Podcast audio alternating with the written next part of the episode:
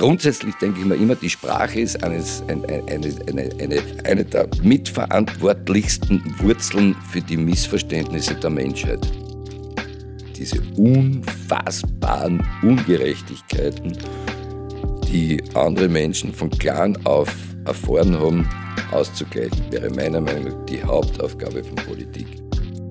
Jeder Mensch, der Glück gehabt hat in seinem Leben, hat die Verpflichtung, das in irgendeiner Form verdammt nochmal weiterzugeben, weil so viele Menschen so eine unglaubliche Scheiße zum Fressen gekriegt haben von klein auf. So, und wieder ein schöner neuer Kaffee. Die Kaffeestunde startet diesmal mit Kaffee, Oliver sag Vollmann. bitte so Kaffee. Kaffee. Kaffee. Kaffeestunde? Kaffee, es macht mich verrückt. Das soll, ich- soll jetzt Kaffee. Na, wenn österreichische Schauspieler, du siehst sie dauernd in irgendeiner Serie, sagt einer, willst du nur einen Kaffee? Ich sag mir, Alter, ich bin, ich bin kein Sprachpolizist, aber es, ich bin einfach dafür, dass man die sprachlichen Eigenheiten, das ist so schön Kaffee. Somit hat sich der Oliver eigentlich schon fast vorgestellt. Entschuldigung. Perfekt. Aber ich bin kein Sprachpolizist, im Gegenteil. Es klingt anders. Nein, ich bin, ich, ich, ich, bin wirklich für, für Sprachentwicklung und, und alles einbeziehen, was, was es gibt. Aber, aber Kaffee, an das werden wir nie gewinnen. Es muss Kaffee heißen. Kaffee. Röstfrisch. Naja, ja, wollen wir keine Werbung machen. Du, aber wenn du natürlich sprachbewandert bist, wie bist du zum Sprecher geworden? Ja, ich, ich, ich, ich sehe mich ja eigentlich nicht als Sprecher. Das, das ist quasi eine Nebenerscheinung von meinem Beruf. Sprache ist, ist einfach äh, mein Transportmittel, ob gesungener oder gesprochener Weise. Und äh, ja, und dann musst du halt irgendwo mal moderieren oder du spielst ein Theaterstückel oder du singst ein Lied oder ich schreibe was, ja. Ich meine, ist, Sprache ist ja überhaupt ein eigenes Thema. Ja, wo ist sie entstanden, wie ist sie entstanden, wird das angefangen, da kannst du ja ein paar hunderttausend Jahre zurückgehen. Und die Sprache an sich ist meiner Überzeugung nach ja, äh, wie sage ich das jetzt, ohne dass das irgendwie diskriminierend wird, aber es ist... ein- Jetzt kommt's. Nein, die Sprache an sich ist, ist, ist eine, eine, eine, eine Krücke. Bevor du was sagst, ja, spürst ja irgendwas und du willst irgendwas sagen und irgendetwas ausdrücken. Aber wir haben, und du kannst, wir können jetzt irgendwelche großen Emotionen nehmen, Liebe, Hass, äh, Frust, Depression, Wurscht, ja. Aber du spürst irgendwas in dir, wo immer im Hirn oder im Bauch oder in die Fiers und willst es ausdrücken. Und wie tust du es? Mit den Begriffen, die du gelernt hast. Mit dem Horizont, den wir zumindest irgendwie haben, den was wir wortschatztechnisch umsetzen können. Genau, und genau deswegen äh, bin ich ein, ein fanatischer Verfechter der Mehrsprachigkeit. Es hat ja Öffnet Horizonte. äh, ganze Welten. Ich habe mich selten so geärgert wie vor, was ist denn das inzwischen her, 30 Jahren, wie ein äh, Kärntner Landeshauptmann allen Ernstes einmal gesagt hat, Kärnten muss einsprachig werden. Da habe ich mir wirklich gedacht, ich habe ihn auch sonst nicht sehr geschätzt, äh, politisch. Da habe ich mir gedacht, wo ist der eingerennt? Ist der irgendwo eingerennt? Das ist ein Kulturverlust. Das ist ein, ein, ein, ein so wie du sagst, ein, ein Kulturverlust, ein Horizontenverlust, weil jede Sprache einfach eine Welt aufmacht. Meine Kinder, meine drei Töchter zum Beispiel, sind zweisprachig aufgewachsen. Ich wollte dich gerade fragen, bist du zweisprachig auf? Na, ich selber, ja, also steirisch und wienerisch, ja. Das sind auch zwei Sprachen. Ja. Das sind auch zwei Welten. Ja, es sind zwei. ja, aber genau. Aber ich habe mir selber nicht vorstellen können, wie meine Kinder klein waren. Meine Ex-Frau ist Polin. Und ich, ich habe mir gedacht, wie soll das gehen? Und ich habe einen, einen sehr lieben Freund an der Universität in Klagenfurt, den, den Georgi Kombosch, und der selber zweisprachig aufgewachsen ist. Und mit dem habe ich mich drüber unterhalten. Da habe ich gesagt, der hat gesagt, das ist überhaupt kein Problem. Sag ich, ich kann mir das nicht vorstellen. Wie soll das gehen? Er sagt, du sprichst Deutsch und die, deine Ex-Frau spricht äh, Polnisch. Und dann hat er mir noch Studien gegeben, wo drin steht, dass also ein, ein Mensch und ein, ein Kind problemlos vier, fünf Sprachen lernen kann. Jenseits von Grammatikbüffeln und Vokabelnbüffeln. Das kann ich mir gut vorstellen. Ja. Nämlich die Sprache der Eltern, Vater, Deutscher, Mutter Polin, äh, in Deutschland äh, in einer französischen Schule, äh, in Deutschland die Umgebung, die Französische, und dann gibt es noch irgendein. Und ich habe mir gedacht, ich weiß nicht, ich kann mir das nicht vorstellen. Wir haben das aber so praktiziert, also ich wirklich Deutsch, extra Polnisch, und die haben wirklich meine Kinder kennen wie mit dem Lichtschalter, kannst einschalten, Deutsch, Polnisch. Und da hat meine älteste Tochter dann einmal für die Schulen, die sie gegangen ist, eine Jahresarbeit geschrieben zum Thema Zweisprachigkeit. Und da hat sie geforscht halt dafür und ist draufgekommen, dass bei zweisprachig aufgewachsenen Menschen für jede Sprache, die später dann dazukommt, dasselbe Gehirnzentrum verwendet wird, wohingegen, wenn du einsprachig aufwachst, und später eine zweite Sprache dazu lernst, ein anderes Zentrum äh, dafür verantwortlich ist. Also die Gehirnforschung, die weiß schon so viel, das ist so cool. Das ist einfach vollkommen irre. Verstehst du, kriegst als Kind einfach mit der Muttermilch sozusagen, ja. kriegst zwei, drei Sprachen eine, wofür du dann später möglicherweise, was wie ein Idiot Grammatik und Vokabeln prüfen musst. Äh, wie sagen wir, also das ist so, so viel zum Thema Sprache. Und ich bin äh, äh, ein totaler äh, soll ich sagen, Freund von, von, von, vom Spielen mit der Sprache.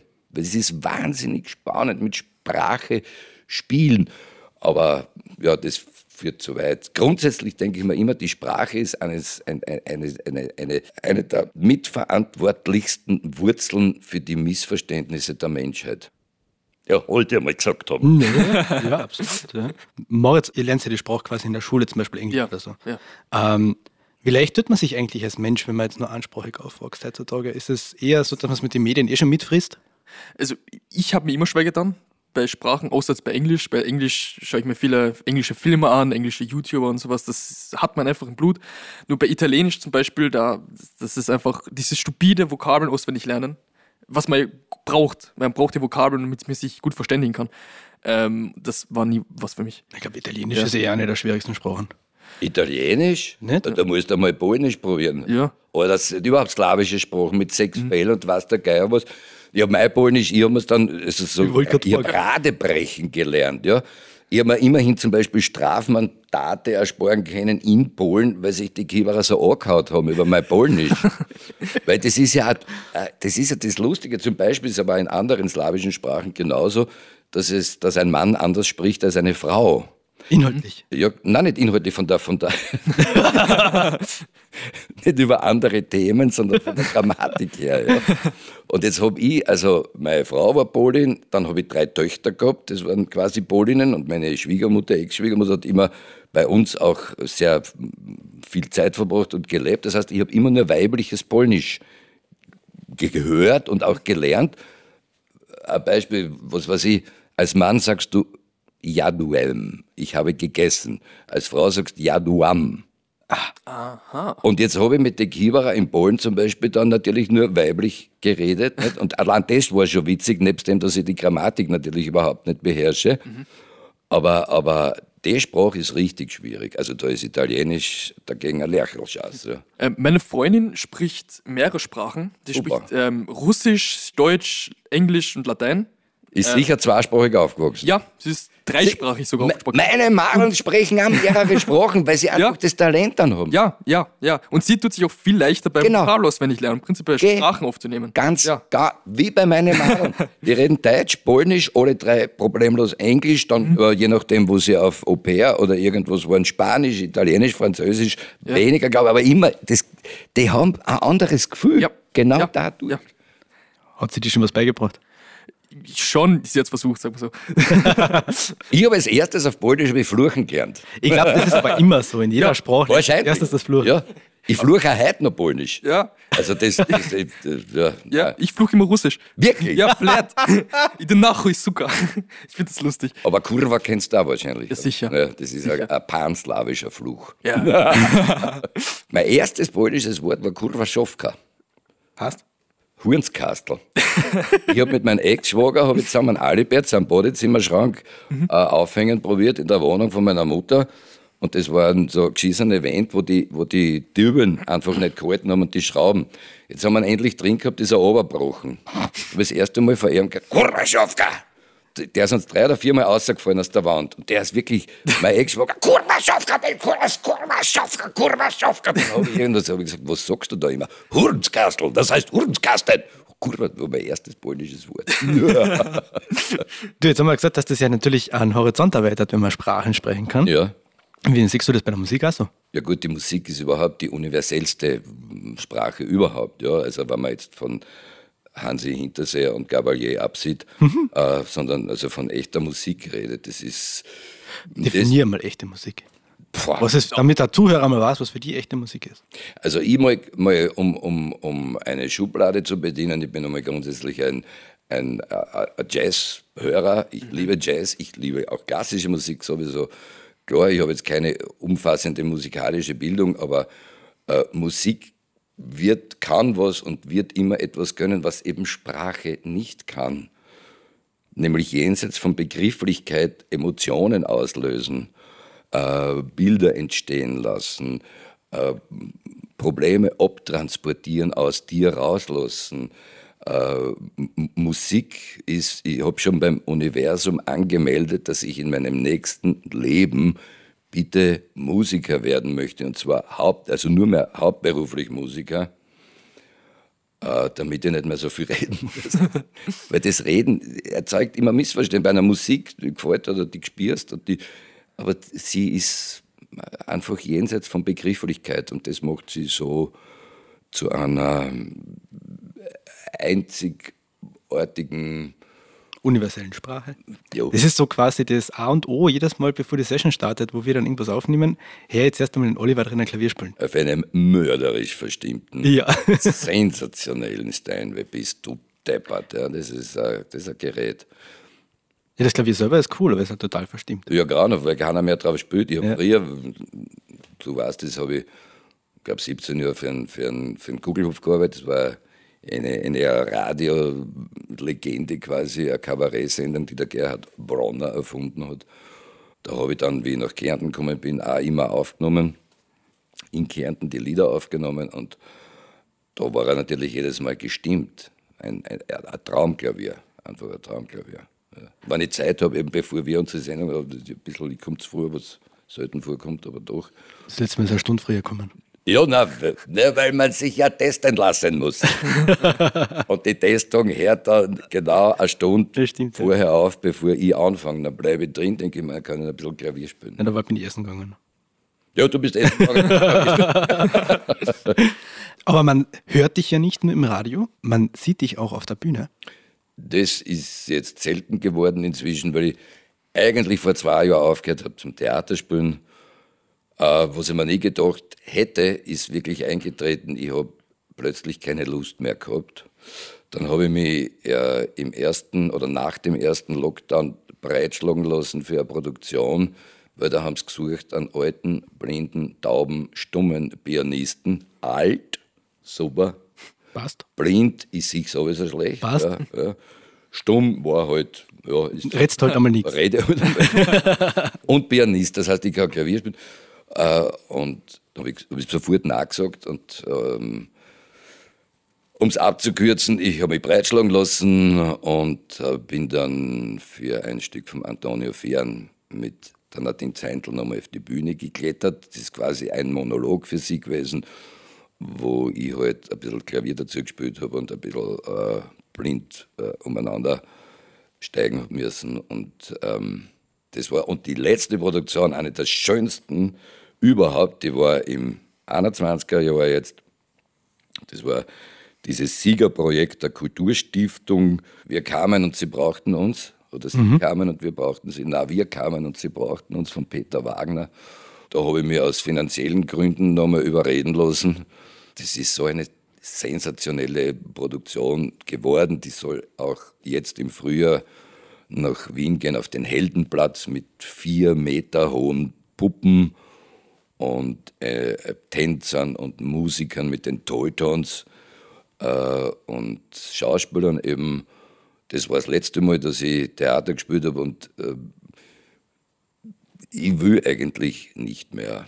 Also ich habe wirklich viel gespielt, ja, also auch in Wien und in Graz und in Klagenfurt sowieso, vor allem am Klagenfurter Ensemble, aber auch mit dem Theater Walzwerk und äh, in Villach im Kulturhof Köller und was weiß ich wo. Also ganz verschiedene Sachen. Aber irgendwann habe ich mir gedacht, das ist ganz witzig gewesen. Das hat sich vor, vor 10, 15 Jahren das erste Mal so entwickelt, wo ich mir gedacht habe, ich weiß nicht, ich, ich mag nicht mehr das, mich, mich zipft das an, das, das Theaterspielen, fremde Texte, äh, das du lernen musst und die findest mehr oder weniger gut mit einem Regisseur oder Regisseurin, das du mehr oder weniger gut findest. Äh, in einem Bühnenbild, das mehr oder weniger gut findest, äh, mit Kostümen und Maske, das mehr oder weniger gut findest.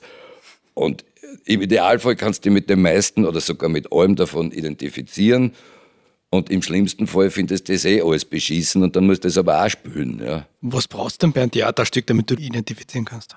Äh, ein Soloprogramm, das habe ich vor zwölf Jahren her, habe ich ein Soloprogramm geschrieben und habe gesagt, wenn, wenn ich für den Text und die Musik und den Auftritt und alles drumherum selbst verantwortlich bin, dann kann ich mich damit identifizieren und kann es auch gegen Angriffe und Kritik entsprechend verteidigen. Und äh, wenn du in einer Produktion bist und du findest eigentlich die Inszenierung eh beschissen, und das Bühnenbild eh auch beschießen und eigentlich alles beschießen. Du kannst dann, nicht mehr dahinter stehen, gell? Dann kommt dann noch, ein, ja, dann kannst du nicht nur nicht dahinter stehen, sondern kommt vielleicht auch noch eine schlechte Kritik und du denkst da, ja, Alter, es stimmt ganz genau, was in der Kritik drinnen steht, aber ich muss es verteidigen trotzdem.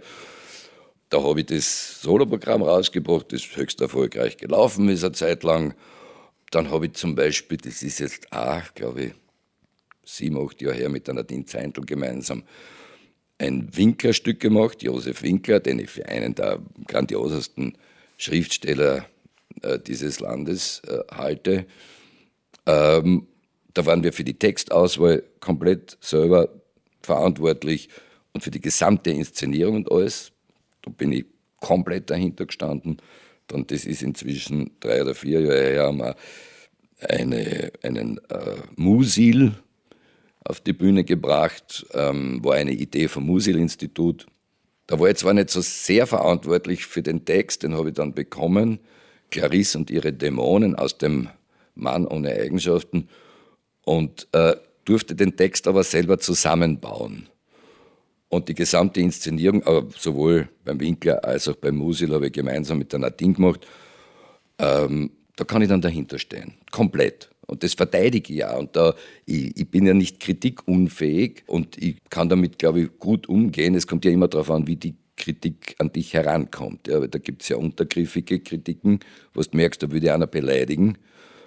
Es gibt konstruktive Kritiken, wo du sagst, ja, könnte, ist vielleicht gar nicht so blöd, was der da jetzt eine oder der da jetzt eine geschrieben hat. Aber wenn man eben selber verantwortlich ist für alles, dann kann ich dahinter stehen. Und es ist nicht ganz ausgeschlossen, dass ich vielleicht nur einmal ein äh, Altersprogramm äh, selber mache. Ja. Wenn du als Künstler quasi auf der Bühne stehst und sagst, du musst hinter dem Produkt stehen, was passiert eigentlich, wenn, wenn Kritik kommt, wo man sagt, okay, ich kann da jetzt nichts dran ändern? Wie geht man als Künstler damit? Das ist eine, eine, eine der, der ist wirklich eine der schwierigsten Sachen und ich verstehe eigentlich nicht, dass man das bis heute nicht an, an Schauspielschulen eigene Seminare darüber veranstaltet, weil es ganz spannend ist, wenn du eine positive Kritik bekommst, dann blühst du auf, aber nimmst es irgendwie, ja, freust dich und es ist relativ bald wieder dann irgendwie vergessen. Ja. Wenn du aber eine schlechte Kritik bekommst, das nagt an dir und das kann mir keiner erzählen, dass es bei wem anders ist. Es gibt so Kolleginnen und Kollegen, die sagen, nein, also mich interessiert Kritik überhaupt nicht. Und äh, ich halte es für einen kompletten Blödsinn. Ja. Weil du, du machst was auf der Bühne und das wird dann in den Zeitungen wird es äh, zigtausendfach multipliziert. Und du wirst darauf angerät. Der Umgang mit schlechter Kritik, das ist... Ähm, in dem Moment, wo ich mich identifizieren kann mit dem, was ich auf der Bühne tue, kann ich es leichter aushalten. Wobei ich sagen muss, äh, klingt jetzt irgendwie fast ein bisschen eingebildet, wenn ich sage, sowohl das Soloprogramm als auch der Winkler als auch der Musil haben nur Hymnen bekommen. in den Zeitungen. Mein Soloprogramm in Wien, genauso Hymnen wie in, in Klagenfurt. Und, ähm, aber dieses, die, die, die schlechte Kritik, wann sie kommt, man kriegt schon wieder eingebildet, wenn ich sage, ich habe nie eine gekriegt. Ja. Meine schlechteste Kritik war, dass ich nicht erwähnt worden bin. Und da habe ich mir schon gedacht, das ist eine Schweinerei. Ist doch eine Gemeinheit. Alter, ich war der Beste, ich war Grantier und ich schreibe nichts.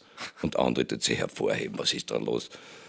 Aber ich bin eigentlich, kann mich nicht erinnern, dass ich wirklich ähm, irgendwie schlecht kritisiert worden war.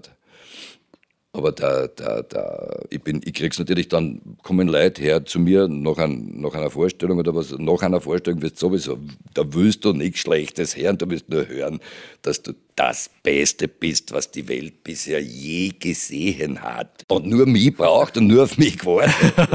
Aber wenn dann einer kommt und das ist immer so das Problem, auch nach Premieren oder was. Nicht? Auch wenn, wenn ich zum Beispiel mir eine Produktion anschaue, die ich nicht gut finde, oder einen Kollegen, eine Kollegin, die ich nicht gut finde, und die kommt nachher und sagt, wie war ich? Denke ich mir, leider, äh, nach Premieren muss gelogen werden. Also gegen jede äh, buddhistische Auffassung mit Wahrheit umzugehen, nach einer Premiere will auch gelogen werden. Bitte, auch liegen und zwar positiv.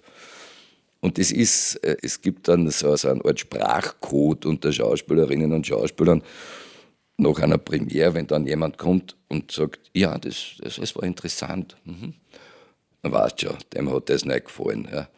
Oder es kommt jemand und sagt, du, äh, danke für die Vorstellung und tschüss. Weißt schon, ich habe einen Kollegen, einen sehr lieben Kollegen, der geht einfach weg, wenn es ihm nicht gefallen hat. Ja, wenn ich dann nachher rausgekommen bin nach einer Vorstellung und der betreffende Kollege war nicht da, habe ich gewusst, na scheiße, dem hat es wieder nicht gefallen. Aber ähm, diese Auffassung, die manche Regisseure vertreten, die sagen, mir ist das Publikum wurscht, mir ist das egal, was das Publikum sagt, die teile ich nicht. Das wäre jetzt nämlich meine nächste Frage gewesen, ob das überhaupt Relevanz hat oder nicht.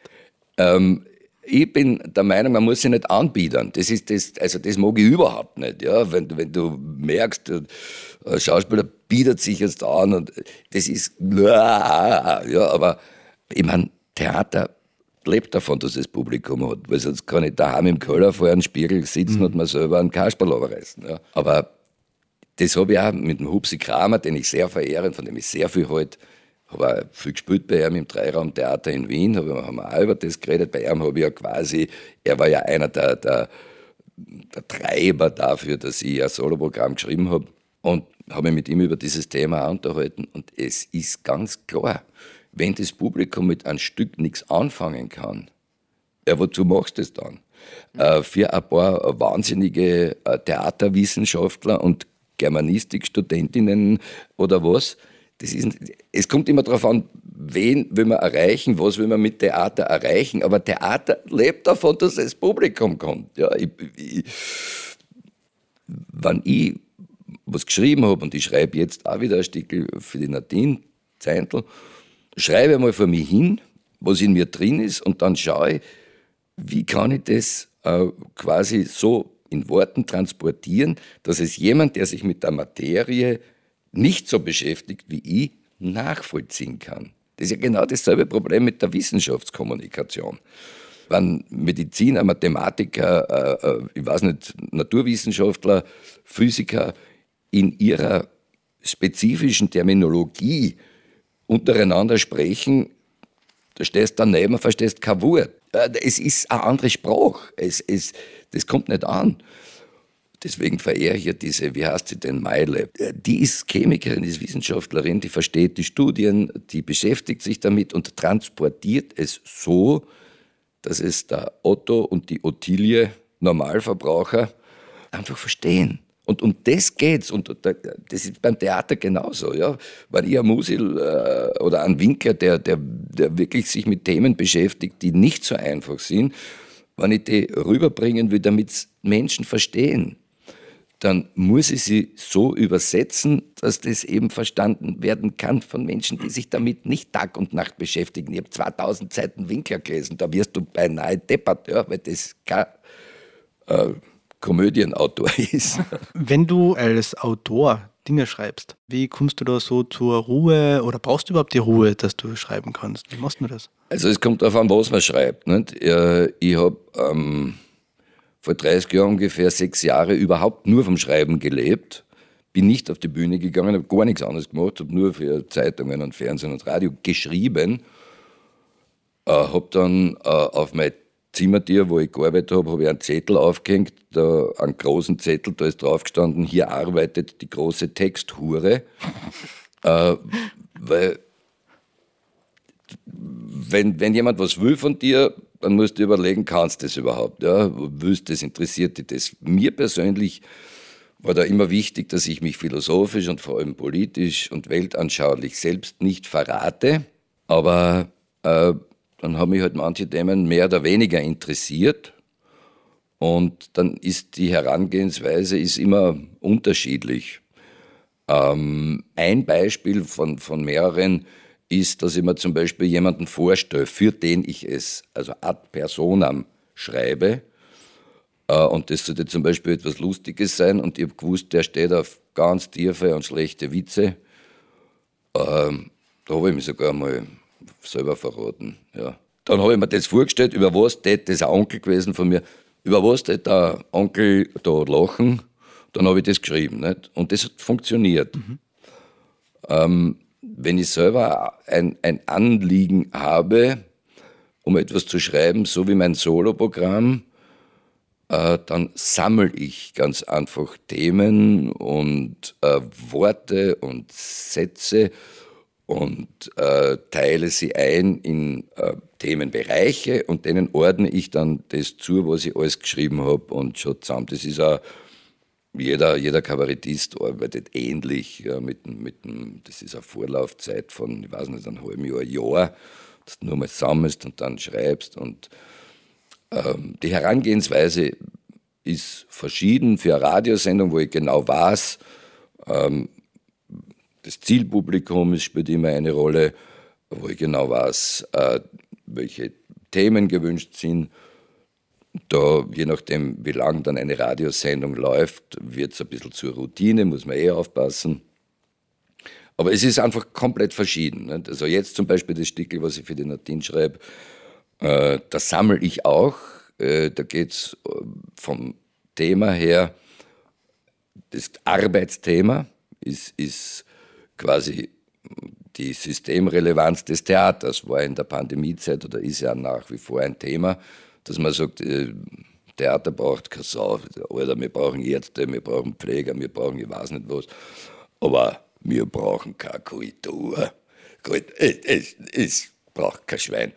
Und dann habe ich mir gedacht, das ist, das, das stimmt hinter und vorne. Das ist nicht wahr. Also ich habe auch schon angefangen zu schreiben, aber noch nicht wirklich jetzt keinen dramaturgischen Bogen, sondern so ein Monolog werden, vielleicht wird es auch ein Dialog, werden wir sehen. Aber da sammle ich jetzt ganz einfach einmal, da recherchiere sehr viel und schaue mir an, wie, haben die, wie denken Menschen in anderen Ländern drüber, wie wird in anderen Kulturen gedacht, wie war das vor, ich weiß nicht, 50.000 Jahren, wo gibt es die ersten Spuren von Kultur und das Lustige ist ja, je, ich will ja nicht mehr Theater spielen, ne? aber je mehr ich mich, mich jetzt mit, mit diesem Thema auseinandersetze, umso mehr komme ich drauf, dass das eigentlich überhaupt quasi die, die, die, das, die, die Grundlage der Menschheit ist, nämlich Theater. Bis hin zum alten Shakespeare'schen Satz, die ganze Welt ist Bühne und jeder ist ein spült was. Ja. Und wenn man es unter dem äh, Gesichtspunkt die Gesellschaft anschaut, dann ist es auch so. Ich spiele jetzt auch eine Rolle, ja klar, aber ich bin programmiert worden als Kind und programmiert worden äh, in meinem sozialen Umfeld und dann in meinem vergrößerten kulturellen Umfeld und dann äh, wird man immer, wächst man heran und kriegt immer mehr mit. Kommst du, wirst du schon quasi von einem Regisseur oder einer Regisseurin, zunächst einmal die Eltern und Erzieherinnen, in eine Rolle hinein. Und irgendwann kommst du aber drauf und denkst da, äh, also da gibt es ein ganz trauriges Beispiel. Äh, mein, mein Bruder war zum Beispiel, der war Arzt, Äh, und ich war so ein bisschen das, das, das schwarze Schaf in der Familie, weil die wollten auch, dass ich Akademiker werde und was weiß ich. Und das ist das Letzte, was ich werden wollte. Und mein Bruder war einfach der, der immer funktioniert, perfekt. War ein sehr angesehener Arzt und äh, war sportlich und alles und was weiß ich. Und äh, bevor er gestorben ist, habe ich, wir waren ewig zerstritten, haben uns versöhnt gegen Ende seines Lebens hin und da haben wir ein Gespräch gehabt. Das, ich glaube, es war sogar das letzte Gespräch, das wir geführt haben. Und da sitzen wir so nebeneinander äh, auf der Gloriette in, in Schönbrunn und er sagt zu mir, sagt er, und wir reden darüber, wie zufrieden wir mit unseren jeweiligen Leben sind. Und ich habe gesagt, ja, beruflich hätte es mehr werden können, aber eigentlich habe ich immer das gemacht, was mir Spaß gemacht, was mich interessiert hat. Habe mich nicht wahnsinnig verbirgen müssen, aber es hat mir einfach, ich habe immer leben können von dem, was ich gemacht habe. Ähm, aber, und er sagt, schaut mich an und sagt, ich weiß nicht, was für ein Leben ich geführt habe, aber meins war es nicht. Ich meine, das ist heavy. Mhm, und ich glaube, dass das ganz viele Menschen tun, weil, weil du programmiert wirst, zwar in die, ins gesellschaftliche Funktionieren hinein, und im, im, besten Fall hast du Eltern, die halt, die halt ich meine, da gibt es ja, das kann man auch nicht alles so pauschal sagen, weil es ganz viele verschiedene Aufwachsorten gibt, ja, du, je nachdem. Aber sagen wir mal, nehmen wir jetzt den Fall, du hast Vater und Mutter und die wollen, dass was wird aus dir und das geht aber auf die Gesellschaft. Das heißt, äh, man versucht schon von klein auf irgendwie ein, ein gesellschaftsfähiges Wesen heranzuziehen und zu programmieren. Und es wird viel zu wenig darauf geachtet. Und das ist meine Überzeugung, wie es diesen Wesen seelisch geht. Das heißt, wann, ich habe auch angefangen, News studieren. Oder nur Bauchweg gehabt. Da habe ich mir gedacht, beim Kirchenrecht habe ich dann das Handtuch geschmissen. Da habe ich mir gedacht, mir ist das sowas von Blunzen, welcher Kardinal, welchen äh, Pfarrer was forscht. Die Hierarchie in der Kirche ist mir wurscht. Was hat das mit Just zu tun? Ist inzwischen gibt es das gar nicht mehr. Im, im, im das aufgelassen. Das haben sie das haben's gecancelt, äh, das Kirchenrecht, so viel ich weiß.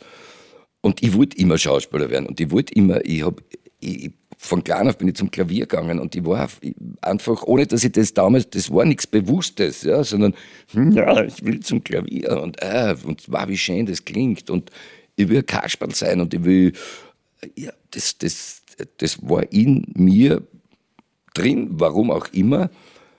Aber die Programmierung hat geheißen, du musst Akademiker werden. Weil auf dein Grobstar muss vor deinem Namen ein Drpunkt stehen. Ja, da muss dein Doktor irgendwas machen. Nicht? Dann habe ich noch angefangen, Lehramt zu studieren, war alles sinnlos. Ja, das hat mich nicht interessiert. Äh, deine Frage habe ich inzwischen vergessen. Was war meine Frage? ja, jetzt. Ich habe jetzt fünf neue Sachen überlegt, die dir als nächstes fragen, aber ich habe jetzt vergessen, was meine Frage war. Ja, ich trifft ja immer ab. Das ist ja, ja, ja. eines von meinen Problemen. Das passt schon so. Aber da, wir, wir sind eben auch bei meinem Bruder gelandet, das Rollenspiel. Und das ist ja, genau. Nicht, das, das Thema ist mir gerade so super gefunden. Und ich denke halt auch immer, ähm, wenn, äh, egal ob ich von einem Verkehrspolizisten aufgehalten wäre oder ob ich mit einem Beamten, Beamtin irgendwo zu tun habe.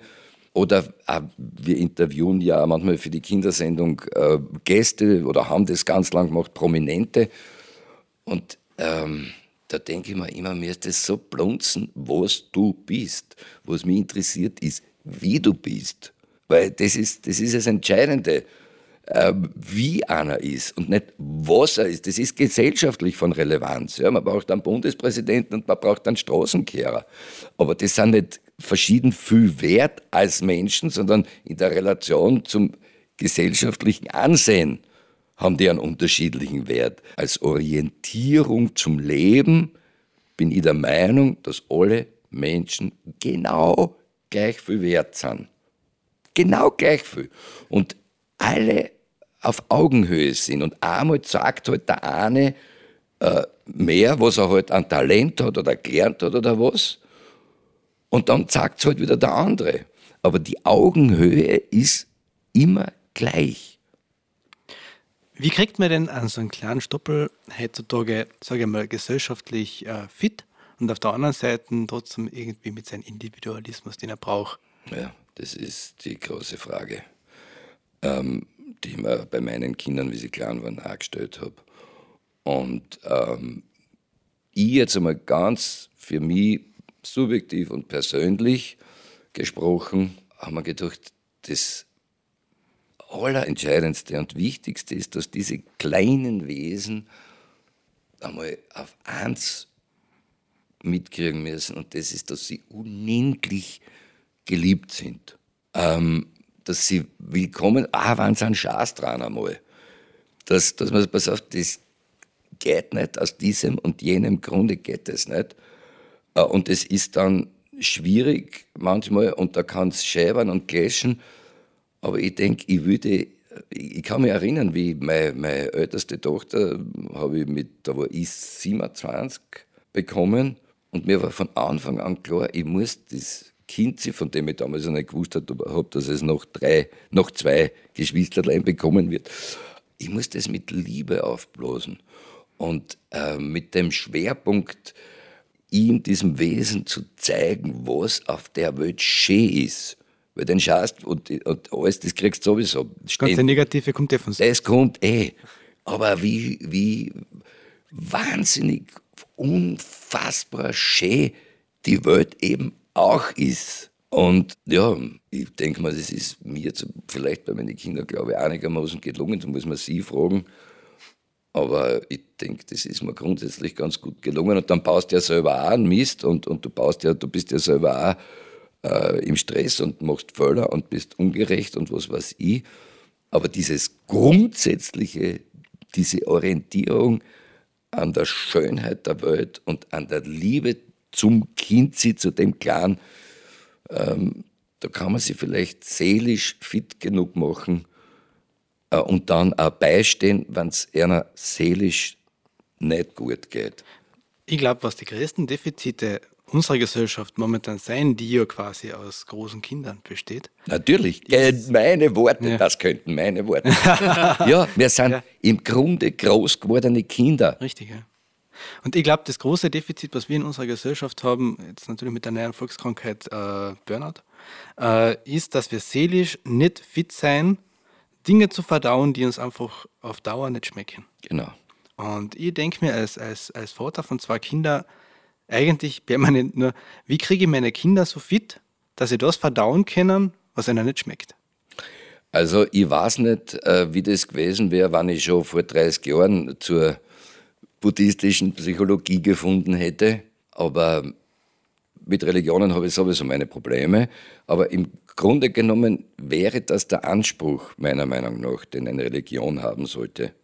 Weil grauenhafte Geschichten, Leid, Drama, Schmerzen, Trauer, was immer, um die kommst du nicht herum, die passieren. Das wird so. Part of the game. Genau. Und das genau. kommst nicht. Genau.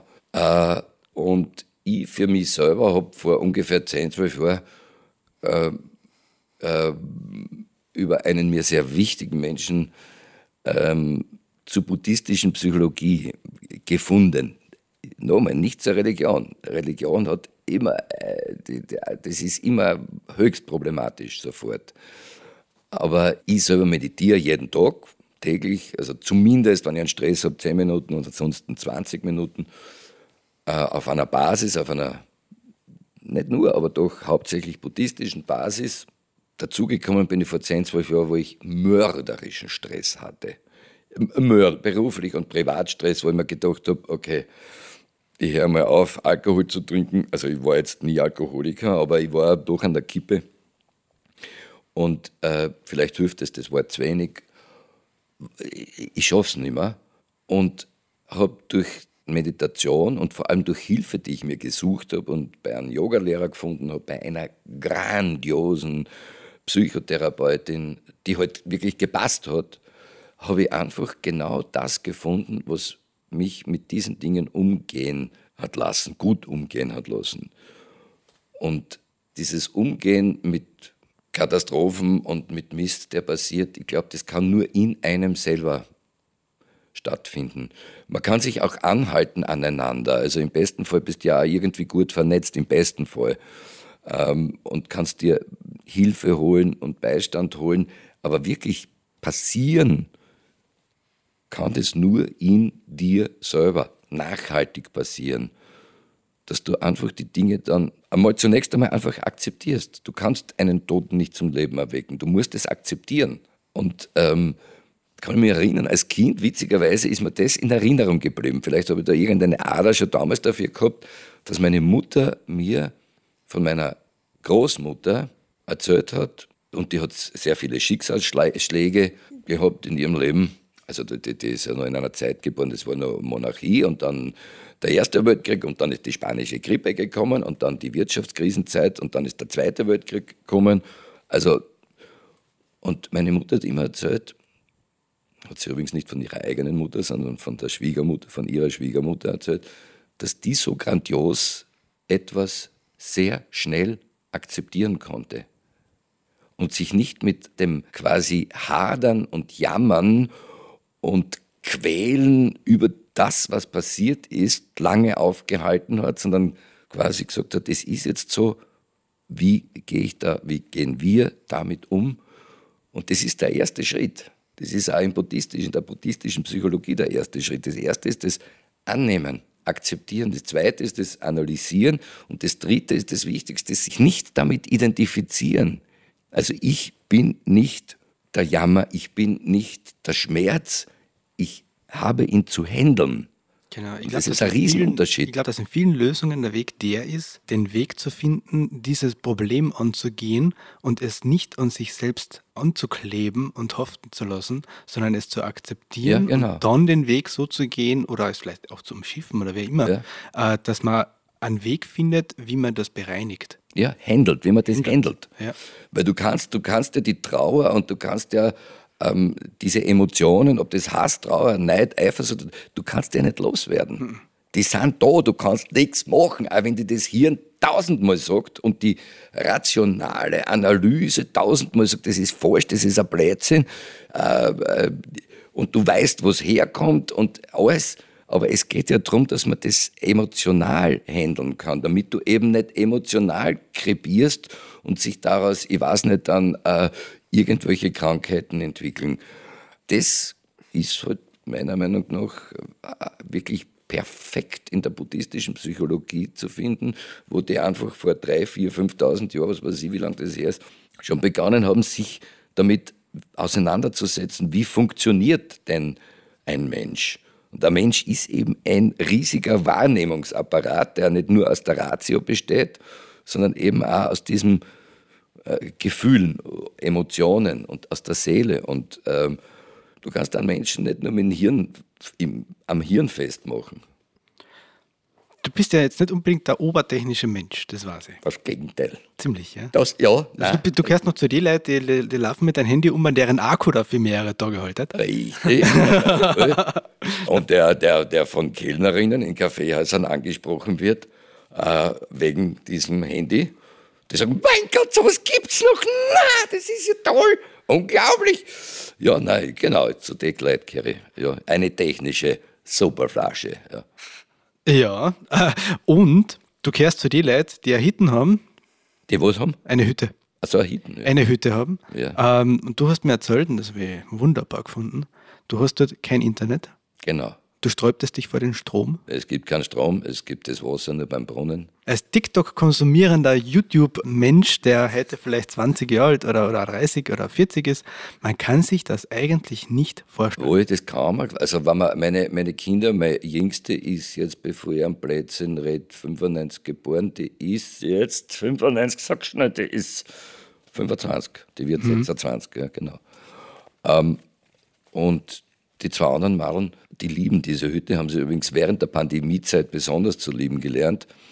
Wenn mich wer fragt, wo bist du daheim, sage ich, mein geografischer Heimatpunkt ist diese Hütte, die habe ich, die ist als, als Kind in unsere Familie, wie ich ein Kind war, in unsere Familie gekommen, bei Jodenburg, wo ich aufgewachsen bin, in der Steiermark, auf 1300 Seemetern Höhe. Und durch die Tatsache, dass es keinen Strom gibt, wirst du nie in Versuchung geführt, irgendwie fernzusehen. Oder, äh, ich meine, inzwischen gibt es die Powerbanks, habe ich auch inzwischen eine, ja klar. Aber wie ich nur ein Jugendlicher war und es keine äh, Telefonverbindung und nichts und da es auch noch keine Handys gegeben und nichts, da habe ich gewusst, wenn ich auf die Hitten gehe, erreicht mich dort kein Mensch. Außer bei absoluten Katastrophen. Da gibt es einen Bauern, der hat ein Telefon, dann kann man den anrufen. Dann müsste der über die Wiesen aufgehen. Da gehst, weiß nicht, wenn du fit bist, fünf Minuten, wenn du alt bist, 15 Minuten. äh, über die Wiesen auf. Aber ich bin nicht, also bei Katastrophen darf er mich anrufen, aber das tun wir nicht. Und da bist mitten im Wald, hast ich einen Blick ins Tal runter. Also es ist einfach für mich der Ort der Seelenreinigung. Äh, dem Körper tut es gut, weil die Luft gut ist, weil es eine Quelle gibt, das Wasser ist ein Wahnsinn, ein schwammerreicher Wald. Es ist einfach der Punkt, wo man auch ohne Meditieren einfach runterkommt. Das ist die längste Zeit, die ich da oben verbracht habe, das war vor drei, vier Jahren, waren drei Monate. Da bin ich zwar zwischendurch einmal schon irgendwo hingefahren, aber ich war drei Monate am Stück oben und da kommst du einfach runter. Und das ist genau das, was so super ist, dass meine Kinder das und inzwischen auch meine Enkel genießen können, weil es einfach so schön ist. Es ist einfach, du kannst dem Bussard stundenlang zuschauen, wie er sich aufschraubt. Die Rehlein kommen in der Abendstunde am Waldrand außer und Hosen gibt es dort. Äh, und du sitzt, also ich kann dort einfach sitzen und nur schauen. In der Früh stehe ich auf, noch vor Meditieren setze mich auf die Bank vor der Hütte und schaue in den Wald ein. Dort. Nicht einmal ins Tal, sondern nur in den Wald.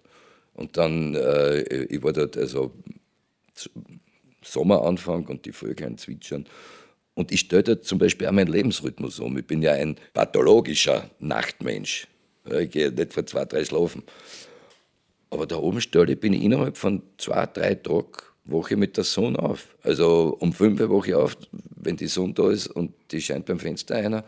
Und dann will ich auch schon raus, weil es einfach so schön ist. Das heißt, du beendest den Tag wahrscheinlich auch früher, weil ja, du gedanklich nicht so viel mitsaßt den ganzen Tag.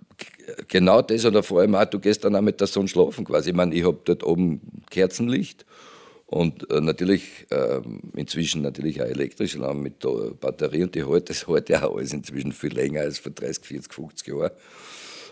Aber ich gehe viel früher schlafen und bei diesen, in diesen drei Monaten, wo ich da oben war, habe ich mir zum ersten Mal überhaupt, seit es diese Hütte gibt, ein Transistorgerät mit aufgenommen, damit ich in den drei Monaten nicht komplett abgekoppelt bin von der Welt und äh, vielleicht weiß, wann uns irgendeine fremde Militärmacht und so, was ich Liechtenstein überfallen möchte, dass ich das weiß. Aber, und da habe ich zum Beispiel wirklich so viel Ö1 gehört wie noch nie, bin ein fanatischer Ö1-Hörer. Da haben wir gedacht, das, der Sender ist der absolute Irrsinn. Ne? Ich habe mir natürlich etliche Bücher mit hinaufgenommen auch, und habe also äh, gelesen und gelesen und gelesen. Und das Geniale ist, äh, ich, ich, lese irgendein Buch und dann sitze ich dort, schau, schau auf, schau ins Tal und kann über einen Satz mal eine Stunde nachdenken oder eine halbe, ist ja wurscht. Ja. Es, es ruft niemand an, ja gut, das Handy habe ich natürlich immer dabei, klar. Aber ich bin so weg von allem, dass ich mich dass ich das Gefühl habe, meine, das ist ein Privileg, einfach sowas zu haben. Und ich bin mir dessen auch bewusst und, und ich glaube, meine Kinder auch und die nutzen das halt auch ganz viel. Ähm, und das, ich verstehe mich auch super gut mit der Bauernfamilie und die kennen, seit er Kind war, der, der Bauer, der den Hof übernommen hat, den kenne ich auch seit er zehn Jahre alt ist. Und ich verstehe mich mit ihm. Das ist ja ein Geschenk. Das ist ja ein, ein Glück. Ich könnte ja auch mit dem total übers Kreuz sein und äh, der könnte mir hassen oder was. Ja? Und ich denke mir, nachdem ich so ein Glückskind bin, ich aber auch nur Scheiße zum Fressen kriegt, aber im Vergleich zu anderen Menschen denke ich, ich bin so ein Glückskind und das muss man zum Beispiel weitergeben. Was auch die Aufgabe meiner Meinung nach von Politik an und für sich wäre, diese unfassbaren Ungerechtigkeiten, die andere Menschen von klein auf erfahren haben, auszugleichen, wäre meiner Meinung nach die Hauptaufgabe von Politik.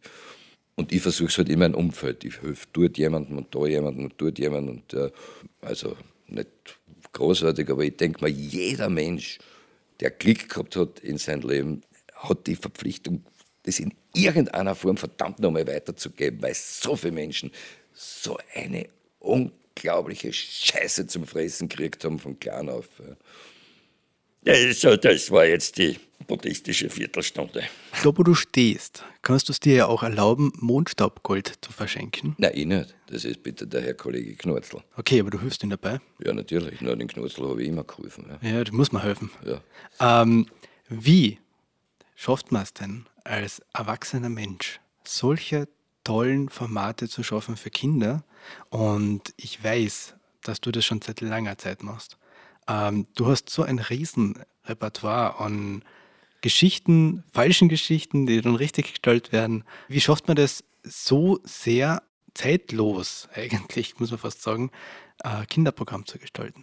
Also der, der, der größte Anteil, ähm, den hat natürlich dabei der Kollege Knorzel. Ich darf ja also über ihn nicht mehr sagen.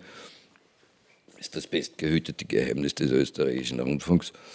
Äh, und den gibt es jetzt an die 30 Jahre oder so. Begonnen hat es eigentlich damit, dass man, boah, wann bin ich nach Kärnten gekommen? 87. Und in diesem Jahr ist man an mich herangetreten da und hat gesagt, ob ich nicht auch, auch ich habe ganz viele andere Sachen auch geschrieben oder mitgearbeitet, ob ich nicht Kindersendungen machen würde. Ich habe gedacht, ja, super, das mache ich total gern. Meine Kinder waren selber noch klein. Zuerst eins, dann zwei, dann drei. Und dadurch habe ich einfach Themen äh, gehabt, also ohne Ende. Weil du hast selber Kinder, in dem Moment, wo du Kinder hast, äh, hast du. Da geht der Universum auf. Äh, genau, komplett, ja, total. Und ich habe für den Teil, wo ich verantwortlich bin und nicht der Knorzel, habe ich ganz einfach mir immer meine Kinder vorgestellt und habe dann zum Beispiel, das mache ich bis heute, dass ich dem Knorzel Begriffe erkläre aus der Erwachsenenwelt und dem habe ich mir gedacht, wie mache ich das, dass das meine Kinder nachvollziehen können. Ja, das letzte Beispiel, vorige Woche, war das der Begriff Inflation. Wie mhm. kann ich ein Kind ungefähr klar machen, einen Begriff, den ich selber nicht ganz verstehe? Ja. Ich war geflasht. Du hast, du, ja, du hast in drei Minuten, na weniger, du hast in eineinhalb Minuten Inflation erklärt, sodass es wirklich ein Kind versteht. Oh ja, und, aber die, oh, genau auf das ich kommt Kopf gegriffen. Ich habe das nicht verstanden, wie man das so gut in Worte packen kann. Ja, also, äh, danke. Ja. Ja. Aber äh, genau das ist die Motivation dahinter. Vor allem, ich verstehe äh, äh, selber ganz viel oft nicht als Erwachsener und über die Beschäftigung darüber, wie erkläre ich es meinem Kind, kann ich es plötzlich selber auch besser verstehen. Und natürlich bin ich sowieso ein, ein von meiner Natur aus ein irrsinnig kindischer Mensch und, und deswegen macht es mir dann auch einen Spaß. Ich muss ja wirklich dazu sagen, dass mir das bis heute mit dem Knorzel, die Arbeit mit dem Knorzel, der einfach ein, ein super Typ ist, dass ich das wahnsinnig gern mache. Es macht mir totalen Spaß. Ich warte jährlich drauf, dass mir der Spaß an dem ausgeht. Aber es, ich muss manchmal, wenn ich dann äh, ein Manuskript schreibe, manchmal selber lachen. Während dem Schreiben, ja, wenn mir irgendwas einfällt, was ich total lustig finde. Natürlich gibt es dann auch wieder, es gibt ja Leute, die mögen das überhaupt nicht was vollkommen legitim ist, ja. Das ist ja vollkommen okay, da sind was nicht gefällt, ist ja klar. Aber ich kriege, vor allem auch der Knorzel kriegt so viele Zuschriften aus der ganzen Welt, dass ich mir denke, also ganz falsch ist das sicher nicht. Wir kriegen wirklich Zuschriften von, von, falsch, ja. von, von, Südamerika über Russland, äh, von, von Deutschland sowieso, über Großbritannien und aus ganz Österreich. Also nicht jede Woche, ist klar, aber das ist irre, wo man den hört. Unglaublich ist das. Und das ist wieder eine unglaubliche Motivation zum Weitermachen. Und jetzt mache ich es seit 10, 12 Jahren, keine Ahnung, mit der Sonja Kleindienst. Und das funktioniert auch super. Ganz, ganz schwierig, dass man jemanden findet, mit dem es dann auch lang funktioniert. Begonnen habe ich mit der Sandra Knopper. Das war grandios, mit ihr zu arbeiten. Dann habe ich mit verschiedenen anderen Moderatorinnen und Moderatoren gearbeitet. Jetzt schon seit 10, 12 Jahren mit der Sonja. Und das macht Spaß einfach. Man, ja. Es ist ja schon mal von Vorteil, wenn man Knorzel sägen kann. Ich habe ihn noch nie gesehen. Ja, genau. Das, ich habe ihn natürlich schon gesehen, weil ja. ich habe ihn ja ins Funkhaus gebracht und die Sonja darf ihn sehen. Ähm, äh, und sie kann mit ihm eben auch super. Und das ist das Wichtige. Und, und deswegen ist die Motivation nach wie vor da. Ja. Sowohl der Knorzel, sogar der Oliver Vollmann kriegt manchmal Briefe, die sind einfach herzerwärmend von, von Kindern, aber auch von Erwachsenen. Das ist ja so wahnsinnig schön, wenn man so viel Echo kriegt. Also ich habe wirklich viel gemacht für, also als Autor oder auch selber Sendungen äh, für, für E1 und äh, E2 und E3 und fürs Fernsehen. Aber ich habe nie so viele Reaktionen bekommen wie auf diese Sendung. Und das ist eine unglaubliche Motivation. Inzwischen hören das meine Enkel. Alter. Oh, ich wollte gerade sagen, die Sendung gibt es ja schon so lange, dass jetzt eigentlich schon die zweite, dritte Generation dran ist. Das ist völlig wahnsinnig. Also das ist das, das längste berufliche Kontinuum in meinem Leben. Und wenn mir das jemand vor 30 Jahren gesagt hätte, hätte ich ihm ausgelacht. Wenn, wenn jemand gesagt hat, das macht das die nächsten 30 Jahre, ich habe 10 Jahre Wochenrückblick gemacht, ich habe 17 Jahre Kugelhupf gemacht, etliche Jahre auch für Radio Kärnten oder was der Geier, was ich alles gemacht habe. Aber das, das, das war wirklich ein, das, wie ich nach Kärnten gekommen bin, äh, habe ich mir gedacht, ja, ich gehe sowieso in einem Jahr wieder zurück nach Wien, mache ich ein Jahr noch Kindersendung. Und äh, damals hat es noch der Volke Tegethoff und der Erich Schleier gemacht, der kürzlich verstorben ist.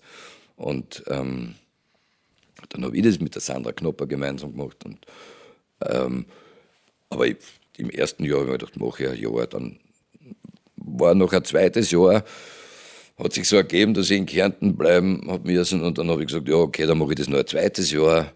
Passt. Äh, und dann war es auf einmal ein drittes Jahr. Und ja, okay, passt. Inzwischen sind es 35 Jahre, 36 Jahre, was ich da bin. Also, und äh, das hat sich, ohne, das, ohne mein Dazutun, ohne irgendwas, ja, und, und es hat ja ganz viele Intendantenwechsel gegeben. Und immer wenn ein Neuer gekommen ist, habe ich dann gesagt, äh, du, wie schaut's aus mit der Kindersendung, weil ich will das nur wissen. Nein, nein, das Leiband, das Leiband, die bleibt. Also, Kärnten haben es, glaube ich, nicht Leiband gesagt, aber auf jeden Fall hat jeder das noch okay gefunden. Deswegen gibt es mir jetzt 30 Jahre. Also, das ist irre, völlig irre. Wie haben wir die Playlist begleitend zu unserem Podcast? Also, ähm, prinzipiell äh, hätte es ja auch was Instrumentales wahrscheinlich sein können, ja, oder? Ja. ja. Also, äh, wie gesagt, wo, wo soll ich anfangen? Ja? Ähm, als Kind äh, hat es bei uns zu Hause hat's praktisch kein Radio gegeben, weil das die Menschheit äh, verdirbt. Äh, zumindest war das die Meinung meiner Eltern. Wir haben praktisch nicht Radio gehört, aber wir haben trotzdem so einen Röhrenkasten gehabt, mit Stofffuhren drauf und oben war ein kleiner Plattenspieler. Und da habe ich zum ersten Mal in meinem Leben den geschupften Pferdl von Gerhard Bronner gehört. Und ich bin, ich bin vollkommen ausgeflippt. Da war ich, weiß nicht, acht Jahre alt oder was, oder sieben oder neun. Bist du deppert, ist das lustig. Der geschupfte Pferdl. Ähm, dann hat mein Vater irrsinnig gern äh, Louis Armstrong gehört. Und äh, ich dachte, bist du deppert, ist das cool. Und meine Mutter hat eher gern klassische Musik gehört. Und äh, von Tchaikovsky angefangen bis was weiß ich wohin. Und ähm, Jetzt habe ich mir gedacht, was, was soll ich, was, und später, wie ich größer geworden bin, und äh, dann ist irgendwann, also nebst, nebst Ambros natürlich, äh, vor allem in Wien in den 70er Jahren, äh, sind, sind mir wahnsinnig viele äh, ähm, Musikerinnen und Musiker ins Bewusstsein gedrungen.